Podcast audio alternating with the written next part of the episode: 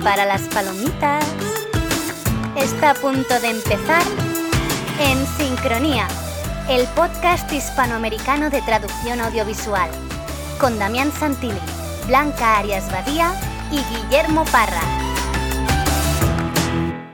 Les damos la bienvenida al episodio número 6 de En Sincronía. Soy Damián Santilli y estoy sincronizado desde Buenos Aires, Argentina, con Blanca Arias Badía en España y Guillermo Parra en Canadá. Me cambiaron toda la parte introducción ahora, así que, pero bueno, feliz Día Internacional de la Traducción, gente. ¿Cómo andan? Feliz Día de la Traducción. Felicidades a todos. Bueno, hoy es el Día Internacional de la Traducción, así que felicidades a todas las traductoras y todos los traductores del mundo y futuros también que nos escuchan.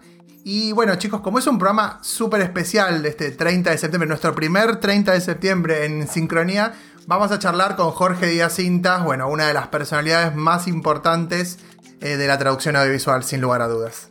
Y no solo eso, sino que además es una bellísima persona con la que pues, todos aquí tenemos eh, cierta relación y, ha sido importante de, de, una forma u otra en nuestras carreras, así que eh, pues será un placer tenerlo aquí y, charlar con él. Pues sí, la verdad es que es un gustazo porque es una persona muy generosa, aparte de todo lo que sabe. Está muy bueno poder hacer estos programas en donde charlamos con alguien que es un genio, la verdad, pero además lo queremos mucho, o sea, que se, da la entrevista desde otro lugar, así que también esperemos que, del otro lado ustedes lo disfruten de la misma manera que, lo disfrutamos nosotros. Y como vamos a hablar del presente y el futuro de la traducción audiovisual, realmente creo que va a ser muy, muy interesante. Bueno, y después, por supuesto, como siempre, tenemos nuestras secciones con sus características especiales de Día Internacional de la Traducción. Blanca, vamos a arrancar este programa de hoy con minutos divulgativos. Pues yo hoy os voy a hablar de una palabra que yo creo que es vuestra palabra favorita, que es fuck, ¿no? Y de cómo se traduce en, en el subtitulado en Latinoamérica, en Jordi Shore y cómo se tradujo también en el doblaje en catalán de la película From Dust Till Town. Excelente. Y después de la primera parte de la entrevista con Jorge, bueno, llegan los subtítulos con carácter, Guille. Pues esta vez los subtítulos con carácter los han elegido eh, nuestros oyentes, porque a través de redes sociales les di a elegir diferentes eh, series con motivo de los semi para que eligieran. Mm, y, bueno, acabaron, acabaron optando por Unorthodox, una serie bastante curiosa, eh, sobre todo a nivel lingüístico porque mezclan el yiddish con el alemán, con el inglés y hacen ahí como un, batiburrillo que, es interesante, sobre todo desde el punto de vista de, la subtitulación, ver cómo se, se refleja y cómo se podría reflejar que no se hace. Así que bueno, de eso irá la sección de hoy. Conste que yo voté por Ricky Morty, no sé si Blanca vos votaste por alguna, así que espero que en algún otro subtítulos con carácter venga Ricky Morty, por favor, te lo pido. Yo también, bueno, yo primero había votado por una de las que ni siquiera pasó a la segunda fase, así que soy una desgraciada total. Siempre, siempre triunfando, Blanca. Gracias. Es verdad, Succession, Succession, que era una muy buena serie. Es una de las mejores series, menos mal que la han premiado como se merecían los semis. Claro, claro, pero no así en subtítulos con carácter. Bueno, está muy bien. Y para cerrar las, nuestras secciones en Laboratorio Visual, vamos a hablar con Sebastián Arias, quien, bueno, fue una de las personas que ustedes sugirieron en nuestro sorteo de las licencias de UNA. Así que, bueno, también tiene esa característica especial el programa de hoy porque es una de las personas que ustedes mismos eligieron. Bueno, sin mucha más introducción, porque ya sé que ustedes lo quieren escuchar a Jorge y no a nosotros. Vamos a escuchar a Blanca primero y después ya arrancamos con la entrevista de este Día Internacional de la Traducción.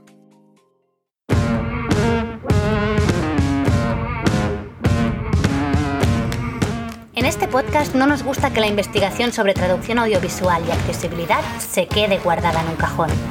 Empiezan los minutos divulgativos con Blanca Arias Badía.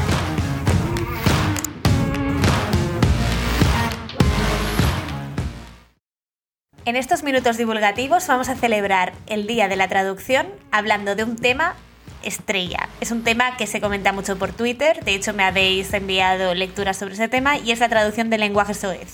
En concreto me voy a centrar en la palabra fuck, porque da mucho de sí y en realidad el primer artículo que yo leí sobre el tema de la traducción del lenguaje soez tenía que ver con esta palabra. Era un trabajo del 2006 a cargo de Didac Pujol, profesor de la Universidad Pompeu Fabra, sobre el doblaje de la palabra en catalán en la película From Just Till Down, que perfectamente podría salir esta película en nuestro juego, adivina el título, porque en Hispanoamérica se llamó Del crepúsculo al amanecer y en España se llamó Abierto hasta el amanecer. En el artículo se nos explica que tradicionalmente fuck ha sido una palabra muy propia de registros orales. Algunos autores dicen que hasta los años 20 del siglo pasado no se pone por escrito en el ámbito público y esto nos devuelve al tema de la oralidad ficticia, del que hemos hablado en otros episodios de Los Minutos. A menudo encontramos palabras en escenas de películas que pretenden dotar de verosimilitud a los personajes que aparecen en la pantalla. La palabra fuck en concreto se usa con muchos significados y en realidad se usa muchísimo.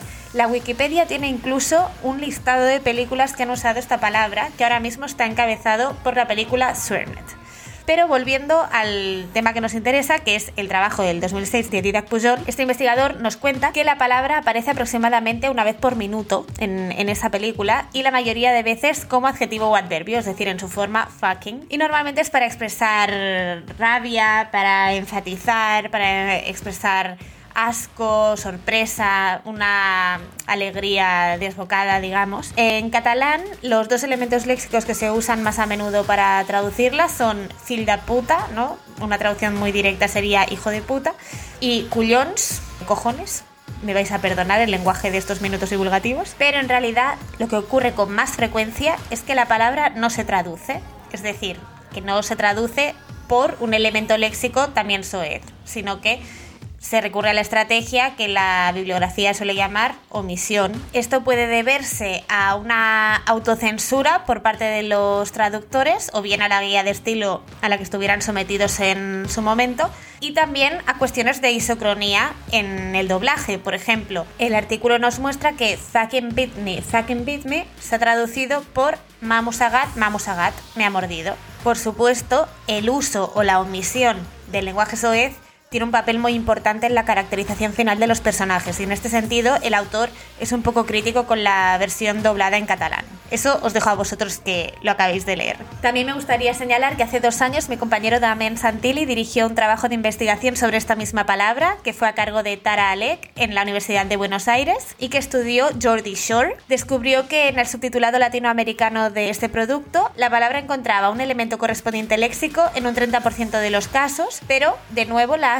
estrategias preferidas eran la omisión y en este caso también la neutralización. Como en el caso del estudio de Pujol, los usos enfáticos de fucking destacaban en el texto de partida. Y aunque el tema del lenguaje soez da para largo y seguro que volveremos a él, no quiero despedirme de estos minutos divulgativos sin recomendaros que le echéis un vistazo a todos los trabajos de José Javier Ávila Cabrera, que es sin duda uno de los máximos especialistas en el tema de la traducción audiovisual del lenguaje soez. Hasta aquí los minutos divulgativos del Día de la Traducción. Hasta pronto.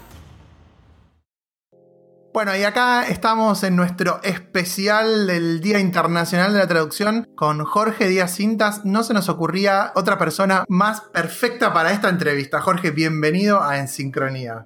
Hola Damián, muchas gracias por la invitación y muchas gracias por una introducción tan hiperbólica. Encantado de estar también con vosotros. Bueno, sabes que te queremos los tres, así que bueno, eh, esperamos que eso también ayude a que la entrevista salga, salga lo más linda posible para, para vos, para nosotros y sobre todo para los que están escuchando este podcast. Bueno, Jorge, eh, nuestro, nuestro plan de hoy es hablar de todo un poco, porque eso es siempre que, que, te entrevistan, es, la idea es hablar de todo un poco, porque vos sabés de todo, y de todo mucho, no de todo un poco.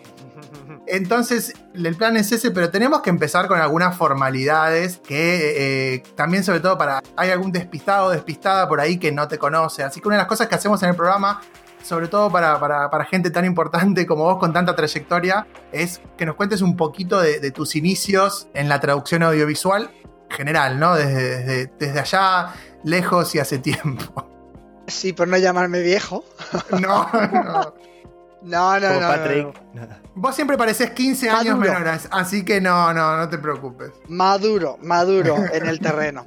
No, no, no. a ver, si te cuento un poco, a ver, por el nombre y por el acento al hablar, soy de origen español y de hecho me eduqué en España, en, estudié en la Universidad de Valencia, pero me vine al Reino Unido relativamente pronto, después de acabar la carrera en el 89. Y la suerte que tuve fue que llegué a, a Londres, cuando llegué a Londres, un poquito después fue cuando tuvimos el boom de la tecnología digital, llegó el DVD, que generalmente se ubica siempre hacia mitad de los años 90, y en esa época había pues una falta bastante notable de traductores audiovisuales para las nuevas empresas que se lanzaban a distribución en DVD, no solamente de las películas recientes, sino también eh, en ciertos idiomas como el español, el francés, el alemán y todo esto, de películas clásicas que en la época solamente se habían doblado y que era necesario también subtitular para su nuevo lanzamiento en los DVDs.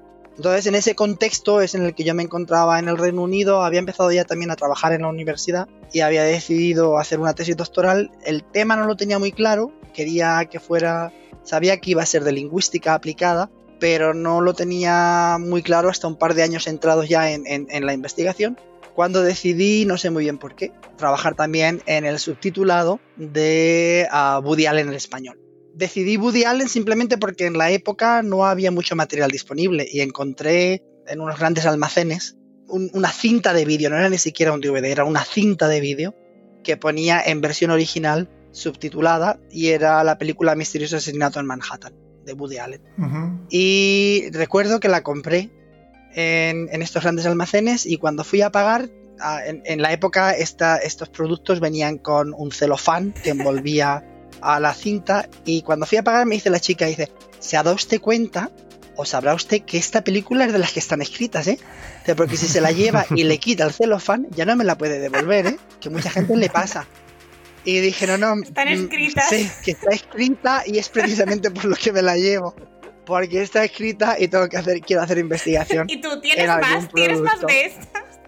¿Me puedes dar alguna más escrita? Sí, sí, sí.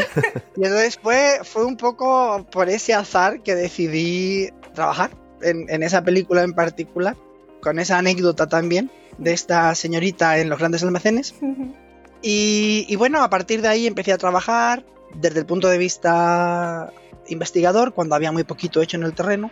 Empecé a trabajar con algunas empresas en el Reino Unido, había una empresa en, en su día, Intelfax, que desapareció y luego también trabajaba con otras que se han ido reencarnando en otras empresas en el Reino Unido, compradas por grandes empresas y todo esto. Y, bueno, también tuve la suerte de con esta empresa que os comentaba, con Intelfax, en su día ah, tenían escasez de traductores audiovisuales, con lo cual me preguntaron también o me pidieron que lanzáramos un máster en traducción audiovisual para poder preparar a gente especializada en ese terreno que luego pudieran funcionar como una base o como un, grupo de, gente que podría luego trabajar también en la industria. Entonces empecé tocando los tres palos a la vez y la verdad que muy bien. Fue toda una suerte, una experiencia difícil en ocasiones.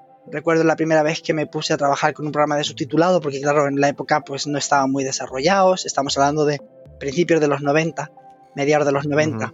Entonces, bueno, pues trabajabas con tu VHS que te podían traer a casa, que lo tenías que poner con tus aplicaciones para el sonido en el ordenador. En, las primeras versiones tenías incluso un cronómetro para los códigos de tiempo, etcétera, etcétera. Entonces, todo eso parece casi, casi que prehistórico, prácticamente 25 o 30 años más tarde, pero así es como empezábamos y como se empezaba en, en el terreno.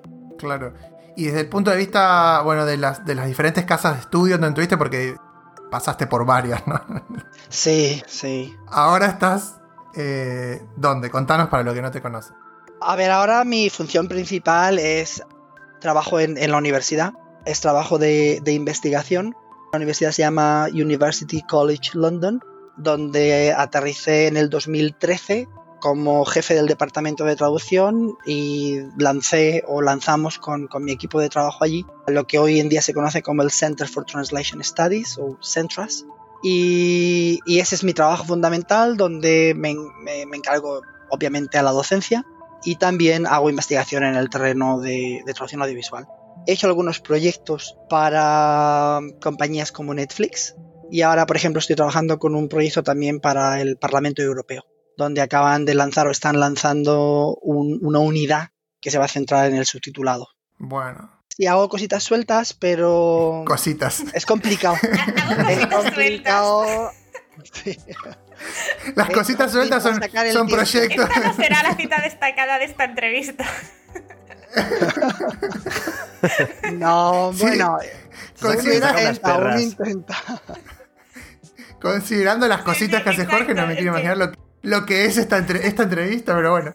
Em, está muy bien. Bueno, bueno. Em, pregunta obvia, porque hace mucho que estás, ¿no? Pero estás cómodo trabajando siempre ahí en Londres, con, y a pesar- pero bueno, me imagino que igual tenés un montón de contacto con, con todo el mundo de, eh, hispano en general, ¿no? Obviamente. Sí. Pero bueno, estás contento con, con ese lugar de ser el, el- el principal referente de la, de la traducción audiovisual para todos nosotros, pero eh, estás en Londres. O sea, es como Sí, medio sí. raro. A ver, a ver, Londres en sí como ciudad es una ciudad fantástica y formidable y es la que yo considero desde hace ya muchos años como mi casa, ¿no? Me costó años, siempre me remitía a España como mi lugar, ¿no? De, de- de origen y mi lugar donde yo me sentía más cómodo, pero hace ya años que, que me considero londinense en ese sentido. Londinense. A- aunque no lo sea por nacimiento, ¿no?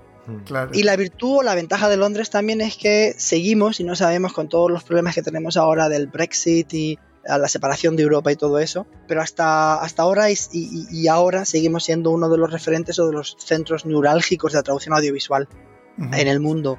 Y mi universidad que está ubicada justo en el centro de Londres, pues a 10 minutos andando tengo las mayores empresas de traducción audiovisual tienen oficinas en el Soho londinense. Entonces en ese sentido siempre ha sido muy útil la ubicación física de, de- de Londres y, y- y todos esos contactos con la industria. Y luego también desde el punto de vista mm, pedagógico, didáctico, también tengo la, la fortuna de, de que Londres y el inglés sean referentes universales, ¿no? Entonces, sí, es cierto que vivir en Londres con el clima no tan benigno que tenemos no es lo más ideal para un hispano o un latino del sur de, de Europa, pero tengo la, la ventaja, o tenía, hasta la llegada de el coronita, de ah, viajar mucho. Entonces sí, contactos con Latinoamérica, pero no solamente, también en Europa, con muchas universidades europeas. Y luego Asia, también en, full, en Centras, ¿no? sí, exacto. En Centras tenemos mucha conexión con Asia, fundamentalmente con China, aunque no solo, también tenemos estudiantes de Corea, de Japón, de Singapur, de Taiwán y cosas así, pero sí, tenemos también mucha conexión con el mundo asiático y me permite conocer otras, otras prácticas subtituladoras, otras, otros modos de conceptualizar lo que es la traducción audiovisual que en ocasiones son muy diferentes y muy diversas a lo que hacemos en Europa y que me llaman la atención y me ayudan a crecer también o a buscar sinergias, a buscar otro tipo de relaciones, otras formas de, de entender lo que es la comunicación audiovisual y las imágenes, el texto escrito en pantalla y cosas así. Entonces, sí, de momento estoy muy contento con, con donde estoy y con quien estoy. Tengo un equipo de trabajo con el que me llevo muy bien y eso también, también ayuda a, a- a encontrar ese equilibrio profesional, Le, laboral. ma- le mandamos un beso a Soledad, ¿no? Y Exacto. Soledad Zárate, Rocío Baños. Alejandro Bolaños. Alejandro, Ale. Eh, exacto, sí, sí. Ale, Ale, tuve- yo tuve la suerte de trabajar con Ale también muy, muy eh, mano a mano, digamos, en el proyecto de Netflix. La verdad que un Ajá, genio. exacto. eh, es un genio. Sí. Ahora, me quedé pensando en el tema que hablabas de las empresas, ¿no? Porque mm, sacándote un poco del mundo de lo que es la, la tra- la traducción audiovisual, las, entre las cinco empresas más grandes del mundo de traducción en general, tres son de- están en el Reino Unido con la base en, ¿no? O, eh, perdón, dos, que en realidad ahora se unieron, que son SDL y RWS. Parece que se están uniendo, no sé quién compró a quién y qué sé yo, y van a ser la máxima potencia de, de traducción, técnica, patente, localización, ¿no? Digamos, tiene, hay, algo que dentro de nuestra industria que el Reino Unido domina bastante bien, ¿eh? En ese Sí, sí, sí. En traducción en general y, y fundamentalmente también en traducción audiovisual, quizás porque los que podrían haber hecho competencia en su día, por ejemplo Alemania o Francia incluso, no supieron despertar a, lo digital.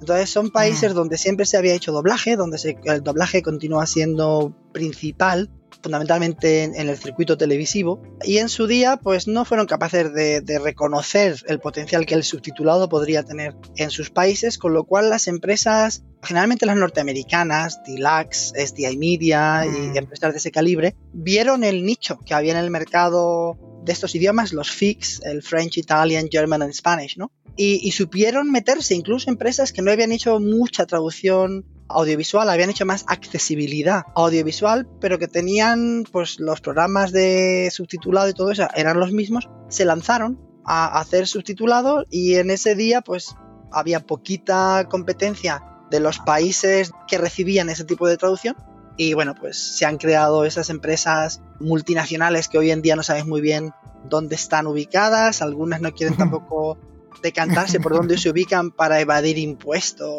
y así. Entonces... Es que es un mercado que mueve mucha plata, ¿eh? Muchísima plata. Muchísima, muchísima. Y, y empresas, no sé si podemos dar muchos nombres, pero bueno, empresas que hasta ahora no, no han trabajado en audiovisual, las empresas más grandes en traducción, a que no han trabajado hasta ahora en audiovisual, pero que se están metiendo ya en, en el Claro. trabajo de audiovisual. O sea Entonces sí, vamos a ver en, en los, en los próximos años, vamos a ver Pues es que también... te- tendremos un, un transperfect eh, metido en la traducción audiovisual. No lo dije full. yo, lo dijiste tú, lo dijiste tú, mencionaste tú a la empresa. Yo porque estaba, estaba mirando, eh, estaba mirando el informe de NIMSI del año pasado y veo que es la primera, es el primer nombre que se me ocurrió. No tiene nada que ver con, con nada que uno Hay una, hay una entrevista en Slater con el Sí, director, vale. con el CEO de SDI Media, Ajá. que es una Ah. de las empresas más grandes de actuación audiovisual, donde menciona a las empresas a que, que que- los quieren de- destruir. que van a desarrollar en audiovisual o que están metidos en audiovisual. Y curiosamente, como tú, menciona a, a la misma empresa. Es muy curioso. Es muy curioso. Guille también puede dar fe de que esto de, de- de tener un programa también hace que la gente te escriba por las redes y demás. Y nos han llegado casos de, de gente que está eh, con proyectos y cosas haciendo Sí.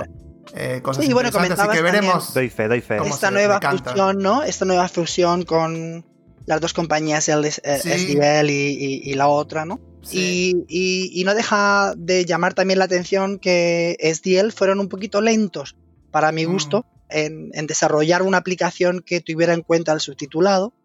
Y ya lo hicieron hace un año y medio más o menos. Claro. Ya lanzaron una API para el subtitulado, se podría mejorar y estoy seguro de que están también en ello, en, en su mejora, pero eh, indica también un poquito el interés de los desarrolladores de programas tema, informáticos y con esta compra donde se fusionan los dos, los informáticos con la traducción en el sentido en que lo entendemos los traductores nosotros, Claro. Pues igual mm, te da ya que pensar en cómo se podrán desarrollar y qué nicho en el mercado pueden tener ellos o, o qué área podrían desarrollar también para cubrir otras áreas del mercado que hasta ahora no han tocado.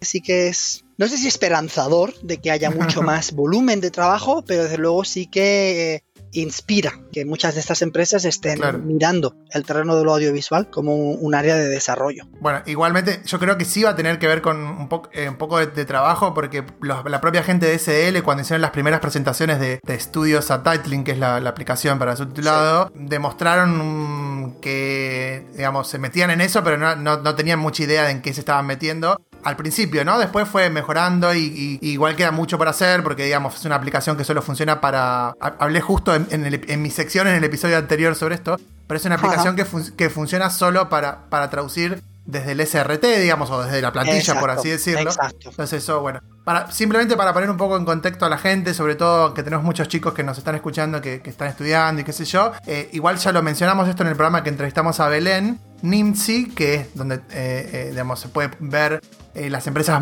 de traducción más grandes del mundo, publica las 100 más importantes y entre las 5 más importantes tenemos a, a Transperfect, que factura 700 millones de dólares, Lionbridge em, también. Madre mía. Exacto. Sí. Y después, bueno, SL y RWS están en los 500 millones de dólares y entonces lo que hablábamos bastante es que est- esta fusión es muy importante porque pasan, unidos pasan a tener, eh, pasan a ser la empresa número uno, ¿no? Entonces hay que ver cómo eso eh, repercute Mm. después.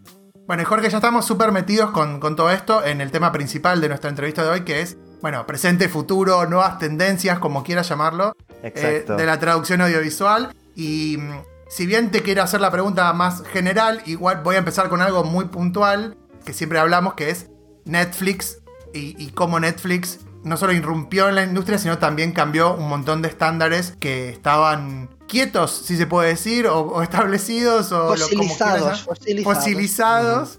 Y cómo eso, bueno, eh, ha cambiado. Porque siempre hablamos de que la traducción visual cambia constantemente, ¿no? Pero el cambio de los últimos ocho años ha, ha sido impresionante. Eh, Es cierto, sí. Ha sido un cambio, a ver, yo diría casi que radical, aunque luego si escarbas un poquito con la uña, no es tan radical. hay muchas prácticas que se mantienen en cierto modo, la tecnología ha cambiado, pero en cierto modo es muy parecida a la que teníamos anteriormente. El hacer la temporización de subtítulos, pues puedes cambiar, pero tampoco se puede cambiar mucho, ¿no? Pero es todo, es, es la forma en que han empaquetado estos cambios lo que verdaderamente ha hecho pensar a muchas empresas, a muchos traductores, a muchos pedagogos en cómo tenemos que afrontar la traducción audiovisual como algo diferente en, lo que estamos haciendo y en los años que van a venir por delante, ¿no? Netflix, una de las cosas que para mí, o varios de los, los, puntos más importantes han sido, por un lado, la transparencia. Desde el primer momento han sido muy transparentes con cómo hacen sus subtítulos, tienes todas sus guías de estilo publicadas en internet, sus vídeos sobre cómo controlan la calidad, material totalmente disponible para todos los que quieran. Y eso está teniendo un impacto, por ejemplo, hay muchos cursos de traducción audiovisual que lo que están haciendo ahora es, por falta de otro tipo de material disponible, pues basándose en las directrices, en los protocolos de Netflix, para enseñar a sus estudiantes. Con lo cual, en unos años, a la mayoría de estudiantes que acaben ciertos programas de estudios, pues tendrán una preparación en, en las guías o en las directrices, en los parámetros de Netflix, y casi que se convierten por, defecto en los parámetros de subtitulado. Y eso es una cosa que, veremos en, el futuro que, habrá que confirmar o no si es en, ese, en esa dirección, pero para alguien como yo que lleva enseñando subtítulos desde hace ya más de 20 años, donde que una empresa te diera material propio era prácticamente imposible, o te lo daban con muchísimas cortapisas, donde no podías presentárselo a los estudiantes, no podías darle publicidad, no podías comentarlos, no podías darles unas referencias, que esas, esas eran las pautas que usaban en esa empresa, etcétera, etcétera. Entonces ese cambio es, es bastante radical. Y, luego el otro cambio que también ha sido muy importante. ¿Positivo o negativo? Perdón, te interrumpo ahí. Positivo, ¿no? Yo intento como académico y como analizador de lo que ocurre en la sociedad, intento no ser muy dogmático en que si es positivo o es negativo. Intento descriptivista. ¿Cómo? Eres descriptivista. Sí, cuando vienen en ciertos contextos puedo ser descriptivista, aunque también mi información está imbuida de unos valores y en los verbos que empleo y en los, en los adjetivos que empleo queda marcado si me gusta o no. Si no, me preguntas, no, no, vos no, sos, no sos Patrick. No, no sos Patrick, me rehuso. No, no, no. Intento, intento buscar un equilibrio en la presentación. Si me preguntas por eh, este, este elemento de transparencia de Netflix, si me parece positivo o no, sí, me parece positivo. ¿Me parece positivo que luego todo el mundo o, o muchos se basen solo en los parámetros de Netflix? No yo creo que tendría que haber, haber, una pluralidad. Yo creo que el problema que hemos tenido y que es algo problemático también es que tenemos unos parámetros o unos protocolos de subtitulado y punto para una empresa. O, o, parámetros de subtitulado en general. Pero yo creo que hoy en día, donde estamos viendo cada vez más material traducido audiovisualmente, que no son películas, que es material donde la imagen no es tan primordial o tan importante como podría ser en, una película o en una serie de televisión, usar el mismo tipo de protocolos, usar el mismo tipo de velocidad de lectura, usar el mismo tipo de caracteres por línea y tal, me parece un poco anticuado y yo creo que tendríamos que tener más variedad donde podríamos aplicarlo dependiendo del tipo de programa que estamos traduciendo y dependiendo del tipo de audiencia a la que estamos esperando llegar. Y de momento no, de momento Netflix solo tiene unos parámetros que aplican para todo, para documentales, para series de televisión y cosas así.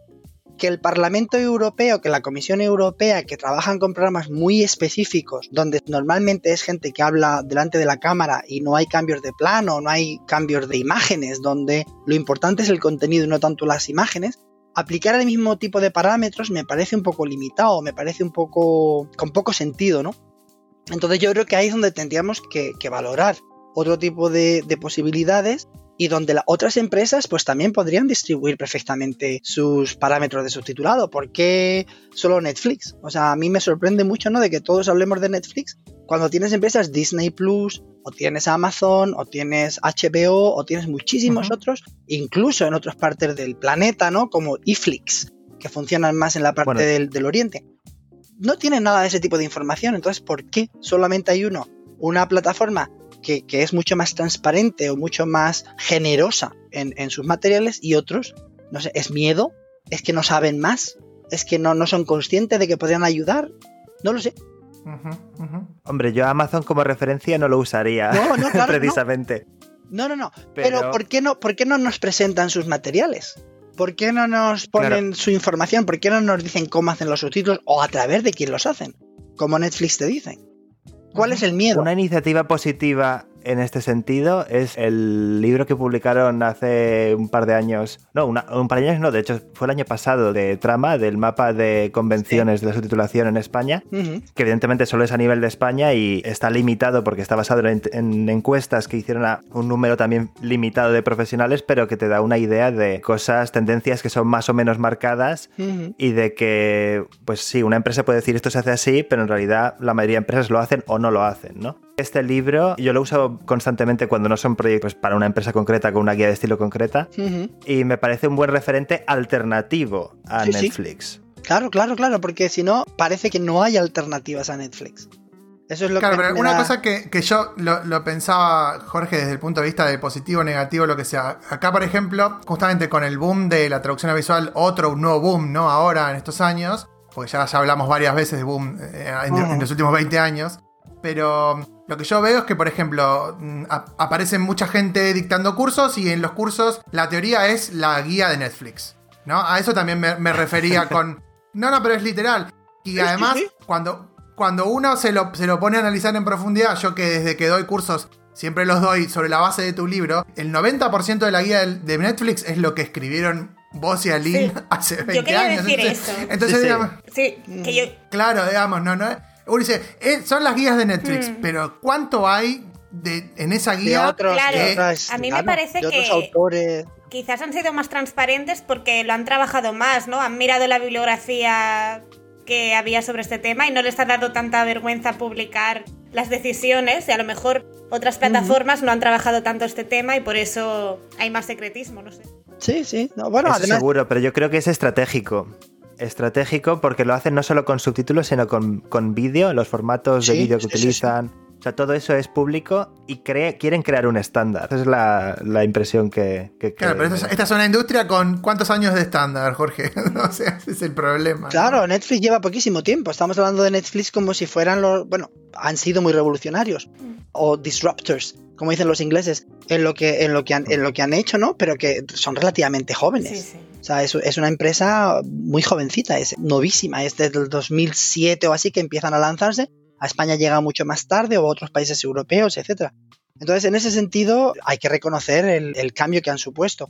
Pero como decía Guillermo, ¿no? Esa idea de que si es verdaderamente estratégico, ¿por qué otras empresas no toman esa misma estrategia? Porque parece que a Netflix le va muy bien.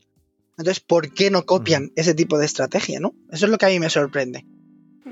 Y sí que es cierto que Netflix escucha. Y si te metes en sus guías, en sus guías de estilo, pues verás que tienen todas las adaptaciones o todas las actualizaciones que tienen, las tienen indicadas y como constantemente. Yo recuerdo de unas clases en la India. Y bueno, no siendo experto en, en- en lenguas de la India, bueno, pues usé las guías de Netflix en, en hindú. Y en, la época ponían que eran los subtítulos, bueno, cuando eran voces en off, pues que se usara la, cursiva, como se usan en, la mayoría de idiomas basados en el alfabeto latino. Y dando las clases en la India me decían, pero es que nosotros en hindú o en, ninguna de las lenguas que usamos en la India, la cursiva no la usamos porque es muy rara, porque distorsiona un poquito la grafía y no es común. O sea, nosotros no, usamos cursiva en nuestros textos. Me acuerdo que le escribí un correo a Netflix y un poquito después quitaron las cursivas de sus directrices. Qué bueno.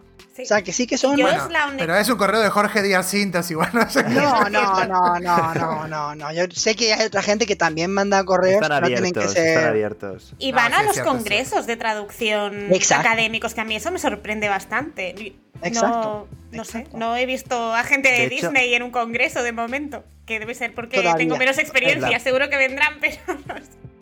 Sí, sí, sí. Pero en la propia guía de estilo tienen una, una función que te permite dar feedback. Luego otra cosa es que, pues, que sea razonado o no y que te respondan o no, ¿no? Pero tú puedes... Sí, sí, sí. Claro, pero hacerlo y- eh, eh, ah, te, te- te reto, Guillermo, a, a- a mandar un mail a decirles que no se use más la cursiva en un idioma y que te, y que te digan, ah, bueno, está bien. No, no. Yo hice Bueno, una sugerencia y me dijeron que, que no hacía falta. A ver, yo sé, por ejemplo, los croatas se han quejado bastante porque los idiomas que tenían las guías estaba el serbio. Entonces se suponía que el serbio más o menos valía para toda la parte de los Balcanes, de la época de que era el serbo-croata y tal. Los croatas han sido bastante tercos en que no es el mismo idioma, es diferente y tal. Pues guess what, ahora ya están trabajando también en croata. Muy bien. Fíjate. Los catalanes se quejan mucho de que hay poco en Eso, eso. catalán, de que no hay tal. Con Y yo siempre que doy clases no veas la que, la que ha caído aquí. Ha habido recogida de firmas y de todo, ¿eh? Claro, y yo lo que siempre digo, digo, bueno, pues ese tipo de cosas, comentarlo en Twitter, en Facebook, porque Netflix escucha, lee. A lo mejor no responde de inmediato, pero monitorean y saben. Sí, eso es muy bueno. y funciona, muy bueno. funciona por ensayo y error también, ¿no? O sea, Ah, prueban claro. cosas, funcionan o no funcionan y, y se adaptan. Es lo que llaman Big Data también. Si yo te pongo dos películas en catalán y la ven cuatro, pues a lo mejor es que no está en la necesidad. Pero si pongo dos películas en catalán y me la ven medio millón de catalanes, pues a lo mejor hay un punto que me, me inter- me interesa. Y ya sabemos que Netflix son maestros en conocer nuestro comportamiento como usuarios Bueno, y, y- y Ujú. en, en- en manejar todo esto. de hecho en la India creo que hicieron eso, ¿no? O sea, mm, casi no Sí. había ningún producto local, ¿no? Y como, India era una potencia tan grande en cine, lo que hicieron fue incorporar muchísimos productos de la India para que para ganar público y se ve que lo consiguieron, pero Claro. vamos, mm, Sí, sí, sí. es la estrategia. ¿Qué otras cuestiones eh, ves en, en el, en el presente y en el futuro? Ya que hablabas, por ejemplo, de los videos que no tienen ningún cambio y, y solo importa el texto. Pero, por ejemplo, mm, eh, en algún momento me acuerdo que hablábamos de todos los videos que se publicaban en los portales de noticias, o incluso, obviamente, por supuesto, YouTube, Facebook, Instagram, Twitter. ¿Cómo ves eso con los cambios de las cosas tradicionales que, que conocemos de la traducción audiovisual? Hoy en día también tenemos, por ejemplo, a nivel educativo, Mm. tenemos que dar clases en línea y la mayoría son vídeos que grabamos con estudiantes, en mi caso muchos estudiantes internacionales que en ocasiones nos piden que pongamos subtítulos porque el inglés les cuesta un poco más escucharlo o entenderlo, otros que por cuestiones de accesibilidad también te piden que, que pongamos subtítulos Claro. entonces sí que es otro terreno que está creciendo con bastante rapidez. Yo creo que sí que hay, hay cambios que tenemos que adaptarnos de alguna manera.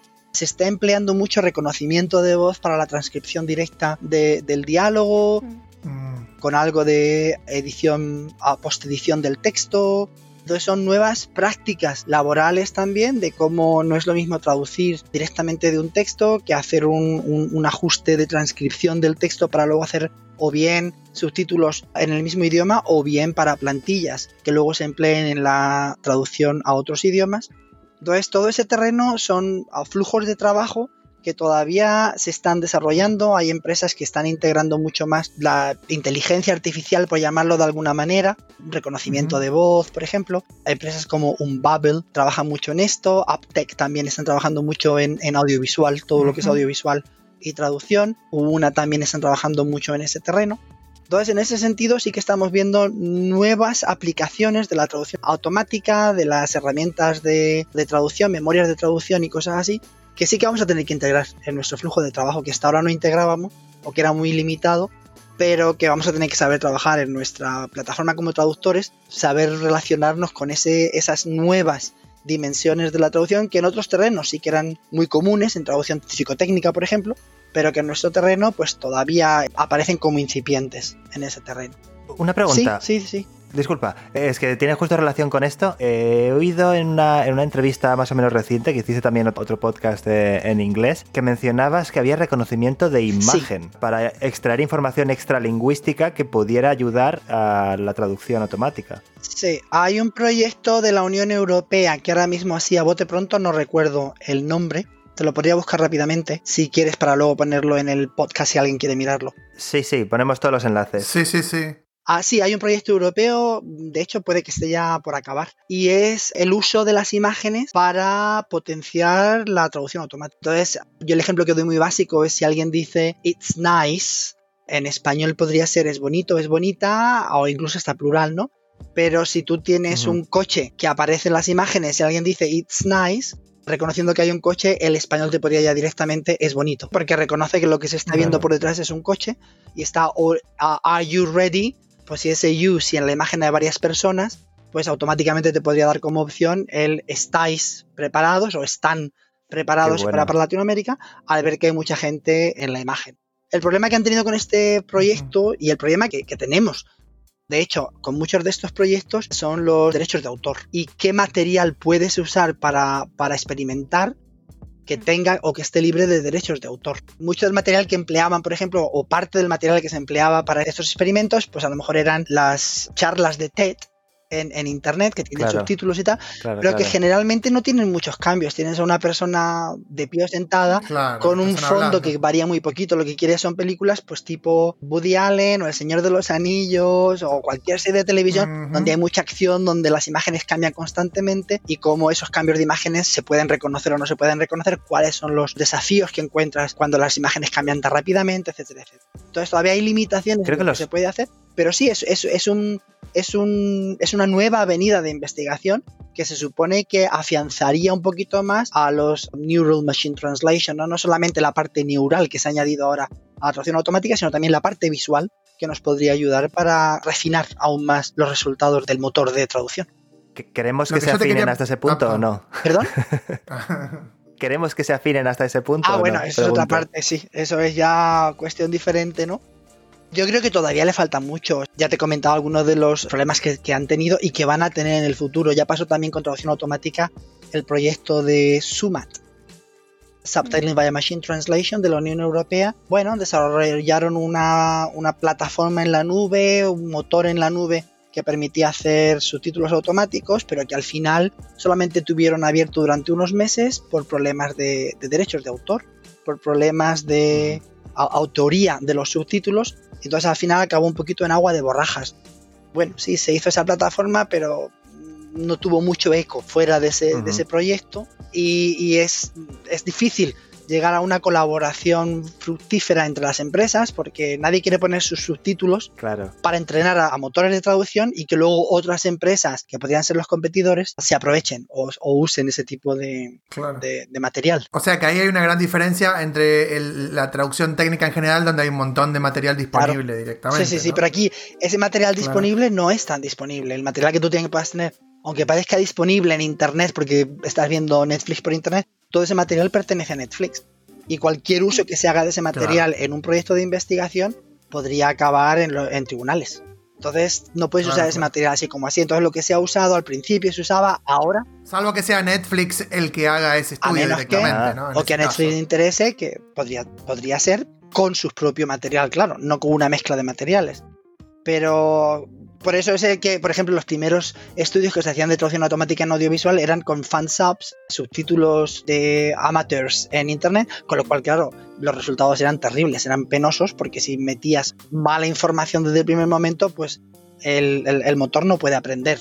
La aplicación no puede aprender de, una, de unas traducciones que eran penosas o de unos subtítulos que no estaban bien articulados. Ahora no es tal el problema, pero siguen todavía. Ese, ese, tipo de colaboración va a ser muy problemática en, el futuro, cuando la competencia entre las empresas es cada vez más feroz. Y lo que te quería preguntar, cerrando esta, parte de, cómo cambia un poco la modalidad de trabajo, ¿sí podemos esperar en el corto plazo ya trabajar con memorias de traducción, bases de datos terminológicas, o sea, algo más similar a lo que se hace en la traducción técnica? Sí, sin duda. De hecho, yo creo que ya se está trabajando. O sea, de hecho, bueno, no, no creo, sé que se está trabajando en, algunas de las empresas que han desarrollado sus propias.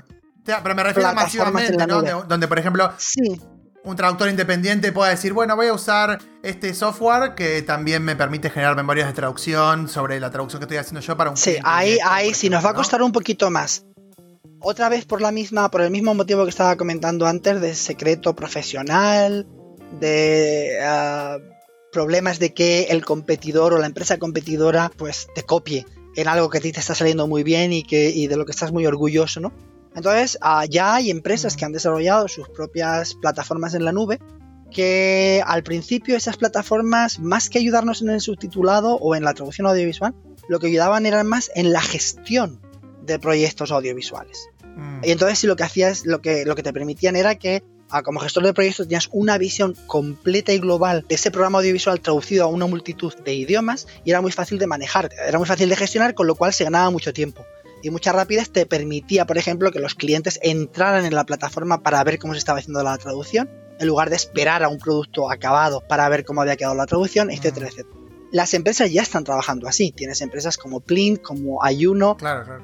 Ice Media, etcétera, y otras empresas. Lo que de momento no tenemos tanto, y yo, pero yo imagino que habrá en el futuro, son plataformas en la nube que incorporen ese tipo de funcionalidad y que estén abiertas a trabajadores, a otros traductores Claro. que bien trabajen para otras empresas o que sean free- freelancers autónomos o, o- o que estén en otro tipo de condiciones laborales. De momento solamente la, la mayoría Claro, son claro. lo que llaman los ingleses proprietary, es decir, que solamente pertenecen a esa empresa y solamente dejan que la usen sus propios trabajadores y en ocasiones incluso de manera mermada. Yo sé de, de subtituladores que solo pueden entrar en esa plataforma para hacer traducción desde, desde la- las plantillas, pero no pueden alterar los códigos de tiempo, no pueden crear subtítulos, etcétera. Entonces esa flexibilidad todavía falta incluso para la gente que tiene acceso a esas plantillas, a esas plataformas algunas empresas, y, y soy consciente de que las conocéis, por ejemplo, una que es un poco híbrido en ese sentido de que sí que permite que la gente Claro, claro. alquile una entrada a la plataforma durante un tiempo determinado y en, en ese tiempo pues puedes hacer uso de la plataforma con todo el potencial que tenga. De momento, bueno, funciona muy bien, está todo muy desarrollado y yo sé, me consta que ya se está trabajando también, por ejemplo, en añadir en la interfaz glosarios, memorias de traducción y también traducción automática. O sea, eso está ahora mismo, Perfecto. estamos hablando y ellos están testeando y están trabajando en, en esa, Sí, en esa sí. potencialidad, en, ese, en esa funcionalidad. Después del corte de, de- de intermedio te vamos, te vamos a preguntar sobre una un poquito más, pero quería cerrar esta primera parte con una pregunta para, sobre todo para los que nos están escuchando. Eh, con todo esto que vos contás, ¿es un buen momento para elegir la traducción audiovisual como especialización? Yo creo que siempre ha sido un buen momento para hacer la traducción audiovisual. De hecho, yo llevo enseñándola, como os decía antes, más de 20 años. Y yo creo que siempre ha sido un área llamada a crecer. Podemos hablar luego de tarifas, podemos hablar luego de condiciones laborales, podemos hablar luego de muchos otros aspectos relacionados con, con, con nuestro terreno, pero a nivel de volumen, a nivel de visibilidad, a nivel de disfrute, yo creo que es una de las áreas de traducción que más están creciendo y que más agradecidas son desde el punto de vista laboral. Yo creo que también en ese sentido, bien, uno puede trabajar exclusivamente en un terreno, pero yo creo que también es, es inteligente para cualquier autónomo tener una cartera de trabajos o, o de especialidades que puedan ofrecer. Yo puedo ofrecer traducción legal, como también puedo ofrecer traducción audiovisual, como también puedo ofrecer interpretación o como también puedo ofrecer traducción literaria. Entonces, en ese sentido, yo creo que como añadido a, un perfil laboral y como incluso algo específico, es un terreno que da mucho de sí, que va a dar mucho de sí. Os comentaba al principio de esta entrevista, ¿no? Que el Parlamento Europeo ya tienen funcionalmente trabajando una unidad de subtitulado, también de voiceover que se desarrollará con posterioridad. Entonces, no me queda duda de que otras instituciones paralelas como la Comisión Europea, el Consejo Europeo, por no hablar de otras grandes asociaciones o unidades internacionales, se desarrollarán también en, en ese sentido. Entonces, estamos viendo cada vez más esa, esa visibilidad de, de lo que es audiovisual y hoy en día estamos todo el día detrás de una pantalla. Estamos todos consumiendo visualmente conversaciones con nuestros amigos, con nuestros colegas, viendo películas, series, etcétera, etcétera. Entonces, en ese sentido, yo creo que sí que es un área que es un buen momento para entrar en esto. Netflix, no sé cuánto más han crecido durante este periodo de confinamiento y empresas como comentábamos antes que nunca han tocado la traducción audiovisual que están ya haciendo sus pinitos y entrando en un terreno que está creciendo. Hablaremos también, como me has dicho posteriormente, comentaremos, ya lo hablaremos con Mareta, ¿no? pero también esa idea percibida en la industria de que hay una falta de, de, talento, hay una falta de gente preparada específicamente para trabajar en este terreno y esto es algo que también en la industria se está hablando mucho ¿eh? y, que, y, que, también uh -huh. es, es, es un, un, un, acicate ¿no? para aquellos que quieran aprender de entrar en un terreno donde la, la industria cree que todavía no hay el número suficiente uh -huh. de trabajadores para satisfacer las necesidades que, que se están creando. Pero creo que es algo que depende mucho de la combinación lingüística, ¿no? También. Claro, también depende de la combinación lingüística, sí, por supuesto. Pero incluso en combinaciones que diríamos más comunes, piensa en español o en alemán o en francés.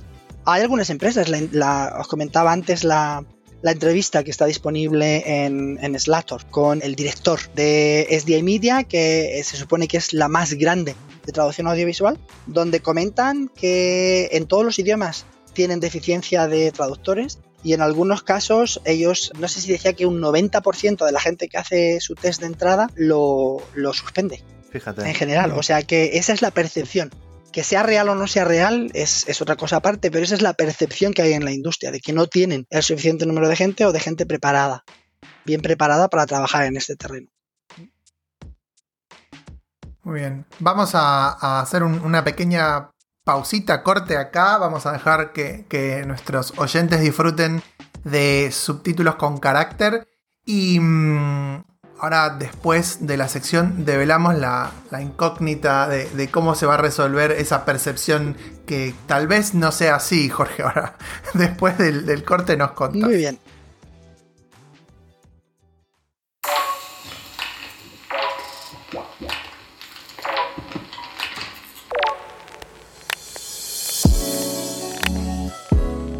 Todos los subtítulos les faltan caracteres, pero a los mejores nunca les falta personalidad. ¿Qué los hace tan especiales? Quédate y descúbrelo con Guillermo Parra. Bienvenido a Subtítulos con Carácter. Saludos, curiosos y amantes de los subtítulos. Hoy voy a hablar de la serie Unorthodox que todos me habéis pedido que comente. Y de entrada creo que es importante mencionar lo presente que están las diferentes lenguas en, en, la serie. Es una serie multilingüe en la que se habla inglés, alemán, yiddish, incluso ruso. Y la mejor forma de conceptualizar esto es utilizar eh, el concepto de L3 que desarrollaron Patricia Alveascoa y Montse Currius. Ellos distinguen entre lo que sería la lengua de partida del texto audiovisual, en este caso el inglés, la lengua de llegada, que sería el español eh, para Latinoamérica o para España, que sería la L2, y ellos hablan de la L3, que es cualquier otra lengua que haya en el texto audiovisual que no sea tan importante o no esté tan presente, ¿no? Y en este caso, las L3 son el yiddish, el alemán y el ruso, que yo ya he reconocido. Esta distinción es importante porque en el doblaje de hecho han decidido no doblar las L3, dejarlas tal cual, con lo cual hay una alternancia entre el español doblado y cualquiera de esas L3 que da lugar a algunos malentendidos, a situaciones en las que los personajes hablan pero no todos se entienden o hablan en secreto delante de una persona que no está entendiendo lo que dicen y esto se representa subtitulando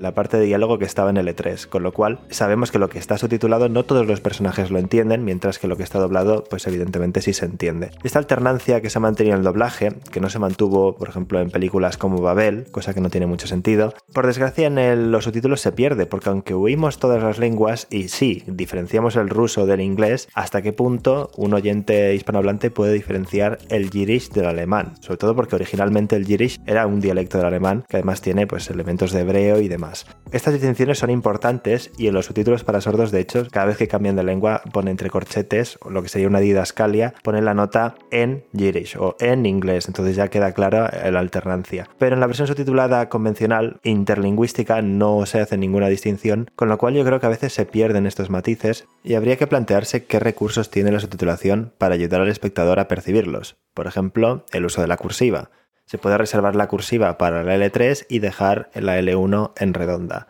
Esto no solo aplicado a palabras puntuales, que en algunos casos se hace, sino aplicado a todo el texto.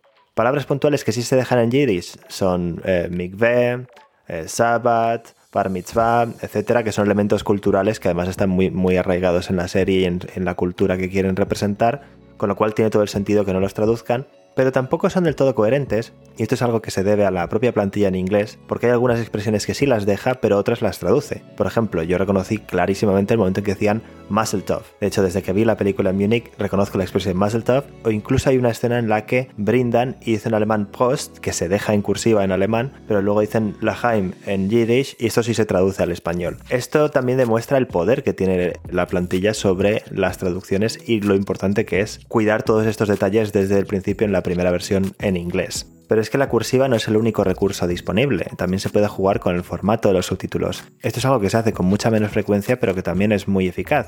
Por ejemplo, en el lanzamiento en cines de la película The Handmaiden, La doncella, cuando los personajes hablan en coreano se utiliza el color blanco porque es una película coreana y cuando hablan en japonés se utiliza el color amarillo porque la alternancia para occidentales a lo mejor no era tan evidente y es muy importante para saber si están siendo sinceros en la película o si están fingiendo ser quienes no son. Así que eso es un recurso más que se puede utilizar. Y hasta aquí el tema de hoy. Recordad que si queréis seguir al tanto de novedades en subtitulación podéis seguirme tanto en Twitter como en Instagram y estar atentos al hashtag subtítulos con carácter. Gracias por escuchar y hasta el próximo episodio.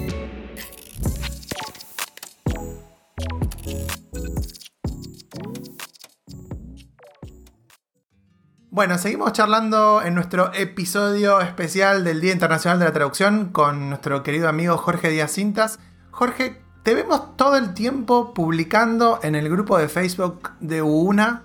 Contanos un poquito de qué pasa con qué, cuál es esa relación nueva, e, es, esta cosita. Sí, esa es otra. entre tus tantas es, cositas. sueltas. Es otra de esas cositas, cositas sueltas en las que estoy involucrado como proyecto y es, es, es bastante interesante desde mi punto de vista. Una es una empresa, como os comentaba, es una empresa un poco peculiar en el sentido de que desarrollan aplicaciones y una plataforma que es abierta por oposición a muchas de las otras, ¿no? Entonces, está creciendo bastante rápidamente, sobre todo ahora en, en este contexto en el que muchos centros educativos, por ejemplo, han tenido que recurrir a la enseñanza en línea sin tener las aplicaciones necesarias o el entorno más efectivo para llevar a cabo esta, esta docencia. Entonces, lo que han descubierto es que hay un nicho en el mercado desde el punto de vista de cómo enseñar traducción audiovisual en línea o qué tipo de eh, interfaz, qué tipo de entorno que resulte medianamente inmersivo para poder aprender las varias modalidades que tenemos en traducción audiovisual. Entonces, uno de los retos que estamos, o uno de los desafíos, uno de los desarrollos en los que estoy involucrado es en desarrollar una plataforma que sea verdaderamente en línea, que no solamente tenga las aplicaciones para hacer subtítulos o para hacer subtítulos para sordos o para hacer doblaje, sino que estén imbricadas en un ecosistema educativo que tú como profesor o como estudiante puedas entrar a esa plataforma tipo, digamos, por poner un ejemplo, Moodle, donde tienes todas las herramientas, pero también tienes un, un, entorno donde tú te puedes comunicar con el resto de estudiantes, donde puedes almacenar tus,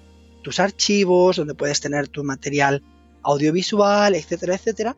Y un terreno que a mí siempre me ha gustado mucho, pero que no hemos enseñado lo suficiente en traducción audiovisual, es la gestión de proyectos audiovisuales que es muy diferente a la gestión de otros proyectos, es mucho más complicada por todo lo que tiene de, audiovisual y que generalmente no existen programas, los programas que, encontramos de, gestión de proyectos no tienen tanto en cuenta cómo se puede gestionar un proyecto audiovisual.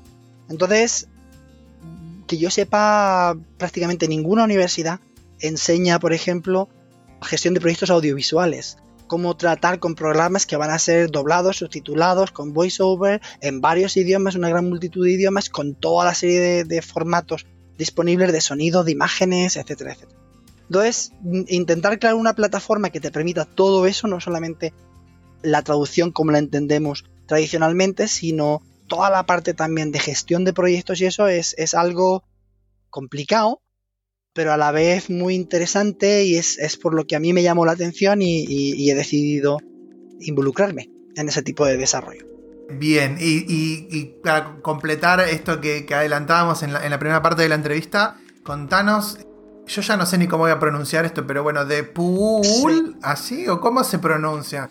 Yo le digo una nada más, pero es una, vos que le decís una, entonces de Pool sería sí, un poco así, la ova alargada. Es una O alargada. No son varias O, es, es una O alargada. Una. Ok. O algo así. ¿Vos, ¿Vos, sabés de dónde vi, eh, eso de, las siglas originales de cómo hacían ellos? Sí, eso, es un juego, eso es. Ah, una con dos O's es, es mm. relativamente común. Entonces yo creo que eh, la decisión de tomar las tres O's es como el elemento distintivo. Y, la forma de encontrarlo en Google muy fácilmente porque no hay, no hay otros que tengan tantas O's. No hay A mí me recuerda a Australia. En Australia sí que se usan mucho. Eh, recuerdo cuando estuvimos allí en el, en el em, Media for All, que estuvimos alojados en un sitio que se llama Ulumulu. Eran como ocho O's en una palabra. Sí, o sea que esto se, se, lleva por allí. Sí, yo imagino que también tiene la parte memorable, ¿no? De que como es no es tan común, pues un poco la recuerdas, porque No, no, sale desde fuera de los. Entonces, bueno, lo que os comentaba Sí. antes era un proyecto educativo de cómo enseñar a las futuras generaciones, ¿no? Porque hemos hablado, la primera parte del programa, hemos estado hablando de todos los desarrollos, sobre todo en la nube, ¿no? Y todo lo, lo que es en línea. Sin embargo, la mayoría de, de universidades seguimos enseñando con programas instalados en el ordenador local y, y pocos somos los que podemos enseñar en, en la nube, ¿no? Entonces, este es uno de los proyectos que quiero desarrollar, lo que estamos desarrollando, de cómo, si queremos pre- preparar a, a los profesionales del futuro, pues tendríamos ya que empezar también a prepararlos en las herramientas que se están empleando ya a día de hoy en las empresas que hacen subtítulos para las grandes multinacionales o las grandes, los grandes, las grandes productoras de programas audiovisuales. El otro proyecto que también hemos comentado brevemente en la primera parte es esta percepción en la industria de que no hay gente muy bien preparada para hacer traducción audiovisual, para hacer subtitulado, doblaje y cosas así. Entonces, esta iniciativa es, es una iniciativa que retoma el nombre inglés pool como un conjunto de, de recursos.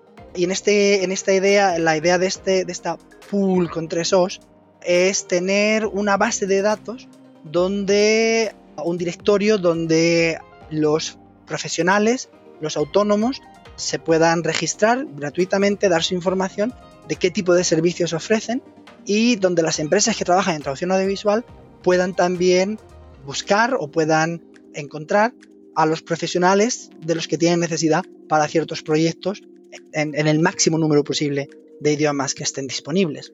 Entonces funciona un poco, hasta ahora la mayoría de empresas tienen sus propios director, directorios o sus propios listados de traductores. Lo que querían ahora es más compartir y de hecho hay un grupo de trabajo en este pool que recoge a representantes de muchas empresas, no solamente de una empresa, sino que hay una mezcla de empresas, es una especie de, de iniciativa colabo- colaborativa a las que varias empresas están también contribuyendo. Entonces, en ese sentido, igual es, es- es algo un poquito más fácil de organizar que esa plataforma educativa, pero que podría también tener mucho impacto en la industria de, de un punto de referencia donde encontrar traductores especializados en audiovisual y donde ofrecer tus servicios como un traductor audiovisual. Hay algunas similares en pros.com, hay alguna donde ya aparecen y, y puedes buscar a subtituladores específicamente, pero si buscas en algunos idiomas te aparece muy poquita gente que puedas encontrar y no es lo que las empresas necesitan, necesitan mucho más. Y luego ah, es muy común también tener este tipo de directorios en asociaciones de traductores como la ATA o el Eso iba a decir. En Atrae tenemos una, un buscador de, de socios y puedes poner parámetros, experiencia, especialidad, etcétera, y se filtra y te salen los datos de contacto de la persona. Esa, esa es la idea de- del pool. Lo que pasa es que a nivel global, a nivel de todos los idiomas del mundo mundial que sean Claro. posibles, porque es lo que necesitan las empresas de tra- que están trabajando ahora eh, globalmente, ¿no? Eh, Un proyecto mm, de Netflix no tiene menos de 30 y tantos, de 30 y tantos idiomas, ¿no? Entonces lo que están buscando Sí. es ¿Las, empresas valorarán a las personas que estén en este pool o simplemente serán nombres? A ver, digamos? esta e- es, es todavía es incipiente y de hecho esto es todavía estamos en, en el estadio de en el Claro. estadio beta testeando y, y viendo cómo funciona, ¿no? Es una especie de trampolín, ¿no? Entonces el primer salto a poquitos centímetros del agua es esta, este pool. Tenemos otros trampolines a más distancia del agua, de los que nos iremos tirando. Y otro de ellos es al, al- al principio y es, ah, es muy complicado desde el punto de vista de inversión de capital humano, es testear a todo el mundo y garantizar que todo el mundo que está registrado cumple unos requisitos. Eso es muy complicado de manejar, de, de- de gestionar, ¿no? Entonces, de momento es una plataforma donde la gente pondrá su, su información y, pues, a título, o sea, quien, quien se, se valga de ese directorio, pues tendrá que cogerlo con un poquito, como dicen los ingleses, with a pinch of salt, ver quién está, creerte lo que te puedas creer o ver un poquito qué tipo de referencias. Habrá gente que sí que será evidente Podría valorar. Podría valorar a los colaboradores que, que consiga de, de la, que- de directorio. Es lo que le ¿no? preguntaba. Sí, Sí. que Vale, le vale. Sí, lo que pasa es que el, Pero- el problema allí también es, bueno, cuántos amigos te van a valorar o te van a poner tics. Como LinkedIn, claro. Entonces, De Amazon. Como Black. Mirror, puntuando a la gente. Compra verificada. Pero. mm, Entras en otro juego. No, yo lo- te lo decía porque lo, lo, que has comentado de que parece que haya una falta de profesionales, yo me imagino, pero no lo sé porque tampoco sé con quién has hablado exactamente, que debe ser porque les parece como que falta calidad, ¿no? Porque personas que se ofrezcan a subtitular, yo creo que claro. las encontramos a patadas, igual que. Claro, claro. ¿no? Igual Como es que una changa, ¿no? Como Por es eso una lo digo, por eso lo digo. Como, como es algo que tenéis en mente, quería saber si queríais dar algún paso más allá, pero entiendo que ahora es incipiente y que quizás aún no, no os lo hayáis planteado. ¿sabes? Planteado está, planteado está. Lo que pasa es que Vale, de momento planteado. esto es, esta es la entrada. El- Lo siguiente, y no sé si destapo mucha información, pero que no. Pero lo siguiente, Destapada, lo destapada. siguiente es, me imagino que os acordáis de el certificado o la certificación o el testeo de Hermes, Ujú. iniciado Sí, por, claro, por sí, Netflix. claro. Si vas a pros, por ejemplo, pros.com es uno de los parámetros de entrada para buscar a subtituladores. Te piden qué número de Hermes, ah, tienes y qué tipo de y el resultado que obtuviste en, en ese test. Para bien o para mal, es el único test que se ha hecho en, en subtitulado, cubriendo multitud de idiomas y desde un punto de vista colapsó. pro- pro- profesional, ¿no? Colapsó, Netflix le- lo encontró demasiado no complicado, sino que era demasiado trabajo. O sea, era, no, no esperaban el número de candidatos que recibieron. Cuando multiplicas la traducción por tantos idiomas, el- la gestión de esos proyectos es muy complicada. Entonces lo que han decidido al final es que, bueno, pues las traducciones, como ya sabéis, las hacen a través, a través de unos estudios de traducción que, que tienen un contacto directo con ellos, pero que siguen todavía basándose y bebiendo de la información que obtuvieron en Hermes. Y, y me consta Mm. de que a muchos traductores les piden el número de Hermes y, y los resultados que obtuvieron y cosas así. Claro, los que no hicieron ese tipo de, de test se quedan fuera de juego si no tienen ese tipo de información a la hora de competir O, que- o los que lo desarrollaron. o los que lo desarrollaron. Así que- en ese sentido. Guiño, guiño. Sí. Pero la idea es trabajar en otro tipo de certificación que esté reconocida a nivel profesional, que no sea Netflix, sino que sea una especie de certificación que todas las empresas están, o la mayoría de empresas, o muchas empresas, las más importantes, están de acuerdo. La mayoría de empresas todas testean, todas tienen test de entrada.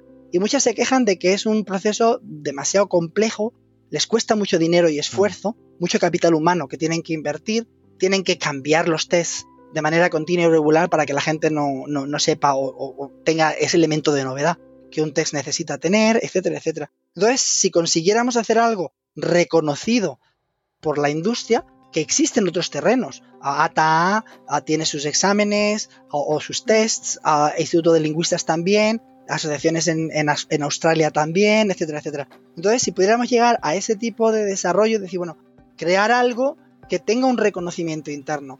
Damián comentaba antes, ahora es relativamente fácil lanzar un curso de subtitulado y bueno, mm, se apunta no sé cuánta gente y todos han hecho el curso. Pero eso para una empresa no le dice mucho. Dice, bueno, he hecho tal curso, bueno, No, pero claro. bien, vale, sí, has visto esto, ya has visto un programa, pero ¿cómo has visto ese programa? ¿Sabes cómo hacer ¿Y con quién hiciste el curso también? y, ¿no? y entrar en esa información eh, es, es imposible para una empresa. A, a lo mejor no puedes tener unas referencias en, en algún país, pero tú imagínate que has hecho un curso en Vietnam, o lo has hecho en Indonesia, o lo has hecho en Afganistán, o lo has hecho en cualquier otro país. ¿Cómo lo voy a controlar? ¿Qué tipo de, de validez tiene ese curso para mí como empresa que necesito traductores en estos idiomas? Mm. Entonces, eso es lo que la idea, una de las ideas, un trampolín ya, ese ya es a metros de distancia del agua, es hacer llegar a ese tipo de testeo que un poco aglutine los intereses de las industrias, que aglutine, y para mí me parece que eso es principal, primordial y esencial, los intereses de los traductores audiovisuales. Y ahora sabemos que tenemos asociaciones de traductores audiovisuales, por lo menos en Europa, como AVT um, Audiovisual Translation Europe, que tienen, dan una voz a las varias asociaciones de traductores audiovisuales y que tendrían que tener también voz y voto en cualquier tipo de testeo que se haga, en ver qué tipo de, de skills, de habilidades, de competencias habría que testear para que esa certificación tenga una validez o tenga un reconocimiento profesional. Sin ese tipo de, apoyo tripartita, al menos tripartita, entre profesionales de la traducción, empresas o empleadores de traductores y docentes de la traducción audiovisual que van a estar preparando a futuros traductores, yo creo que no, no tendría éxito. Por eso yo decía que era complicado, pero que no es imposible. O no creo. Ahora, Jorge, yo te pregunto, porque esto, esto me, me- me dispara varias cosas, ¿no? Eh, y tomo muchas de las cosas que vos decías recién. Una de las primeras que me pregunto es, las asociaciones es, import- es, es muy importante, o sea, enseguida yo empiezo a pensar en una asociación internacional de, de traducción audiovisual, ¿no? No, no- no que sea una de un país, ¿no? Y entonces vos decís, bueno, se crea esta asociación y entonces el test de esta asociación para poder asociarte es el Hermes que equivale a todas para, para trabajar para cualquiera. Buenísimo, pero por ejemplo, el poder que tiene la ATA en Estados Unidos no lo tienen necesariamente Claro. otras asociaciones en otros países. Por ejemplo, en, para muchas agencias de traducción, vamos a la traducción técnica acá en, en Argentina o en Latinoamérica, da lo mismo si vos estás matriculado en un colegio, una asociación o lo otro.